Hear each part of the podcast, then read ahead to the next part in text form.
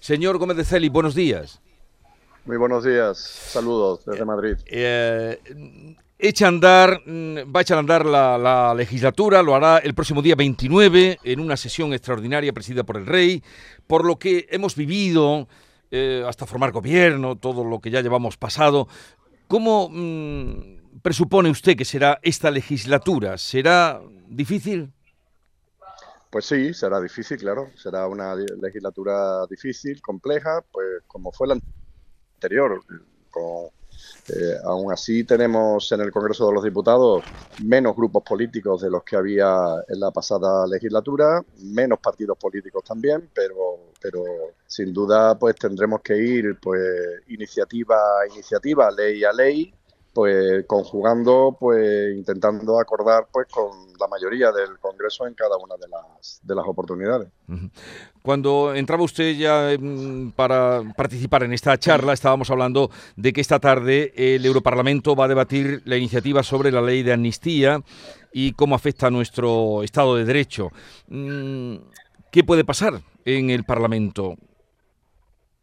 Bueno, el Parlamento Europeo es un órgano político que dirimirá pues, y opinará pues, lo que entienda desde el punto de vista político, que nosotros asumiremos y respetaremos perfectamente, lógicamente, pero quien decide es el Congreso de los Diputados. El Congreso de los Diputados eh, tiene la decisión eh, y el debate en las próximas semanas, en las próximas semanas, y en última instancia, pues quien decide también, en este caso ya desde el punto de vista jurídico, es el único que lo puede hacer, ya que anuncian, se anuncian eh, recursos, pues lo, hará el Tribunal Constitucional y una vez que el Tribunal Constitucional diga si eh, la iniciativa es plenamente constitucional o no, pues a partir de ahí ya pues tendremos todos que acatar esa decisión. O sea que lo que diga el Parlamento Europeo sobre la ley de amnistía no va a afectarle. Bueno, ya le digo que es un órgano político, nosotros lo, lo estaremos atentos a lo que allí se produzca pero supongo yo que antes también habrán debatido la ley de amnistía que hace poca, poco tiempo se aprobó en Portugal o la que hace también no demasiado tiempo se aprobó en Francia o ya no dentro de la Unión Europea, pero sí un país europeo como el Reino Unido, con una ley de amnistía donde se amnistía a terroristas con delitos de sangre, en definitiva, es, un, es una fórmula que se suele utilizar en toda Europa, incluso la Constitución alemana la, la tiene como como una de, los, de las dos posibilidades de derecho de gracia para los alemanes. En definitiva, es una fórmula utilizada y entendida, yo creo que por parte de los europeos.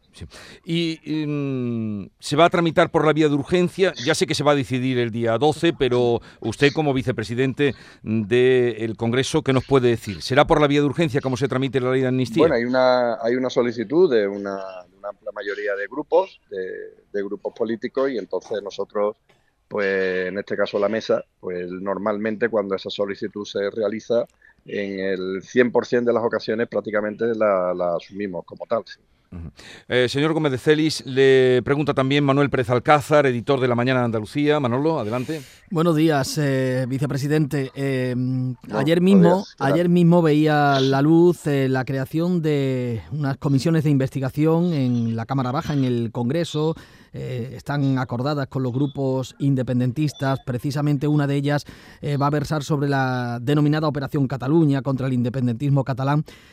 Esta comisión de investigación pretende introducir el término que defienden los independentistas, el lawfare, lo que, lo que se denomina eh, la guerra judicial. ¿Ha habido guerra judicial en España contra el independentismo? Bueno, yo en la propuesta que realizaron ayer y que aprobamos en la mesa, en ningún momento, por ningún lado, aparece esto que me, que me dice. Lo que, lo, que, lo que plantean los grupos políticos que ayer eh, la iniciativa aprobamos en la mesa, como digo, fue, por un lado, eh, la investigación sobre la trama corrupta de la policía política que se creó por parte del Partido Popular en el Ministerio del Interior, donde incluso el propio eh, exministro del Interior del Partido Popular, hace pocos días, ha pedido a la Fiscalía y al Tribunal que se, que se impute y que se condene al propio Partido Popular porque se benefició de toda esa trama, eso lo ha dicho el propio ministro, y por otro lado es una investigación muy parecida a la que propuso el Partido Popular sobre los atentados del 11M, casi casi eh, el título de la segunda iniciativa es calcada a la primera. Por tanto, esas son las dos iniciativas que ya aprobamos y sobre eso se debatirá en las comisiones de investigación. Quiere decir que el, el término lawfare, esa supuesta eh, guerra eh, judicial que, que defienden los independentistas que han sufrido, no va a estar sobre el tapete y en cualquier caso, desde el Partido Socialista, ¿qué opinan al respecto? Porque ayer mismo escuchábamos a Puigdemont en Bruselas decir que la justicia española, bueno, que la ponían entre dicho, ¿no? Ponía en entredicho la independencia de la justicia española. Bueno, ningún ámbito de ningún poder del Estado es perfecto, ni, el ejecutivo, ni el legislativo, ni tampoco el judicial. Nada, nada es perfecto.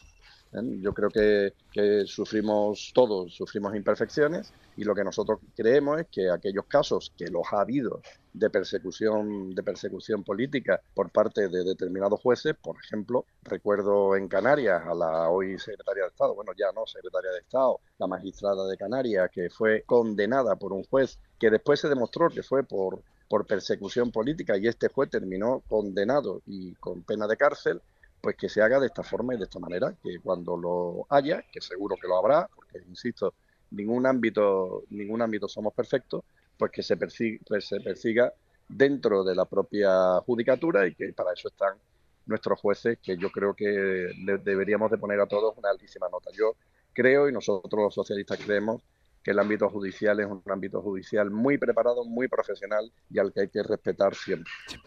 Dice usted eh, que nada es perfecto, nadie es perfecto, que decía la película de Billy Wilder, pero mm, esas imperfecciones a veces hay que eh, pagarlas o esos errores. El Tribunal Supremo ha anulado el nombramiento de la exministra Dolores Delgado como fiscal de la Sala de lo Militar y acusa al fiscal general del Estado de favorecerla. Si esto es así, alguien tendría mm, que dimitir o irse. ¿No le parece?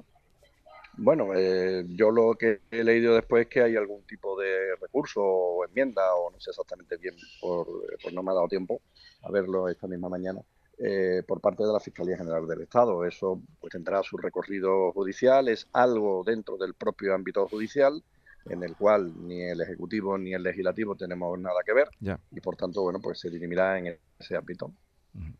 Pero mm, por lo que sabemos hasta hoy es que han desmentido eh, pues eh, esa mm, eh, al fiscal general del Estado, ¿no? Mm, por este nombramiento que han echado para atrás. Pero insisto que el, eso, eso está todo dentro del ámbito del Poder Judicial.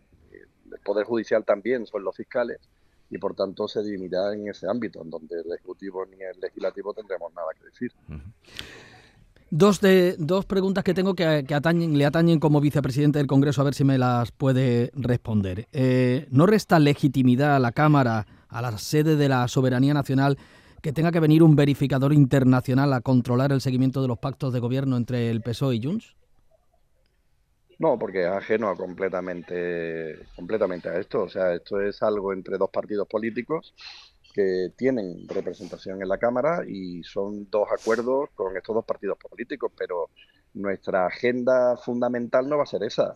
La agenda fundamental no va a ser no va a ser la aprobación de una ley, que es verdad que es una ley muy significativa, ¿no? como la ley de, de amnistía. Nuestra agenda fundamental pues va a ser continuar aumentando el salario mínimo interprofesional, ahora ya por ley eh, incluyéndolo en el Estatuto de los Trabajadores y habrá que llevarlo también al Congreso de los Diputados y habrá que ver qué vota en este caso, por ejemplo, el Partido Popular.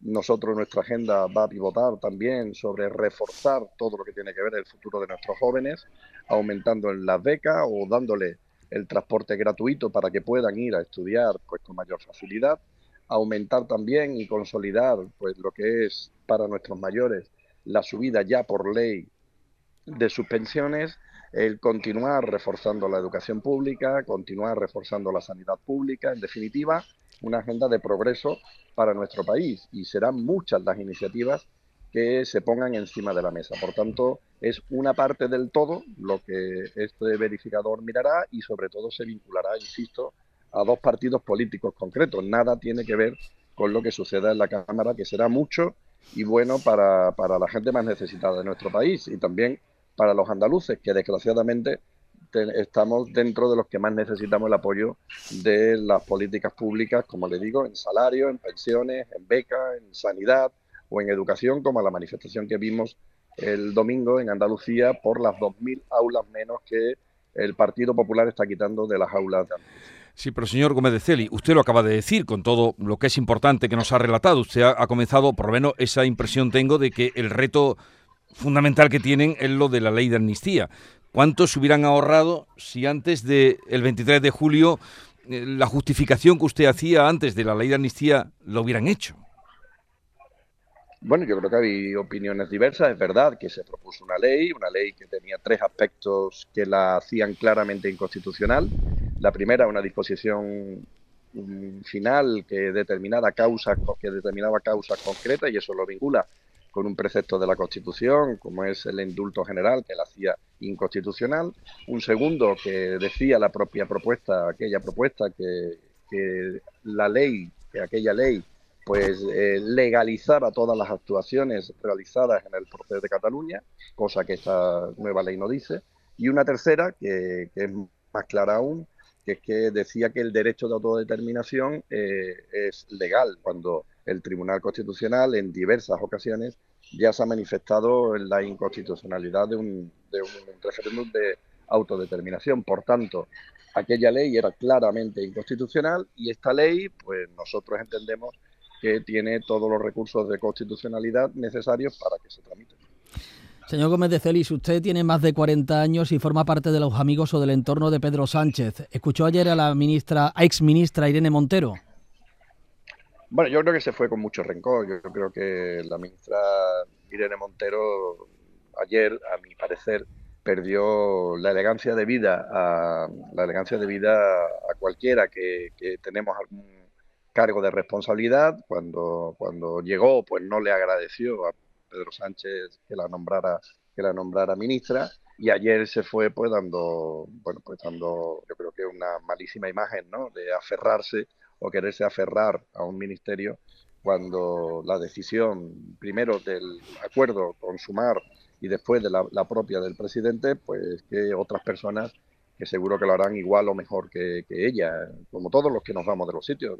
tenemos, tenemos que agradecer eh, la confianza depositada en nosotros e irnos pues de la manera más elegante, sobre todo para dejarle fácil el camino al que viene. Señor Celis, está llegando eh, a la Moncloa los nuevos ministros. La foto de familia del primer Consejo de Ministros se va a celebrar en apenas unos instantes. Está llegando la vicepresidenta cuarta, la andaluza María Jesús Montero. Es verdad que Andalucía recupera una vicepresidenta, pero pierde peso en el gobierno, ¿no?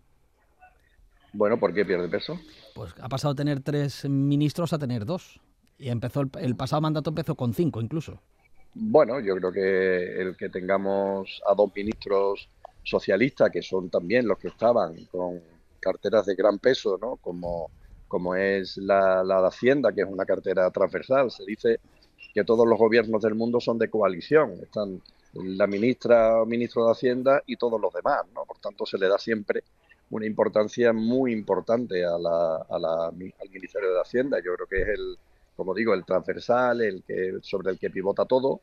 Además de ser ministra de Hacienda, es la vicesecretaria general del PSOE, la número dos del PSOE de, España. Por tanto, tenemos el orgullo, eh, yo al menos el orgullo de tener a, a María Jesús como, como ministra de Hacienda y vicesecretaria general del PSOE. Yo creo que eso más, eh, más es casi casi imposible si mm. no eres presidente o secretario general, claro. Mm.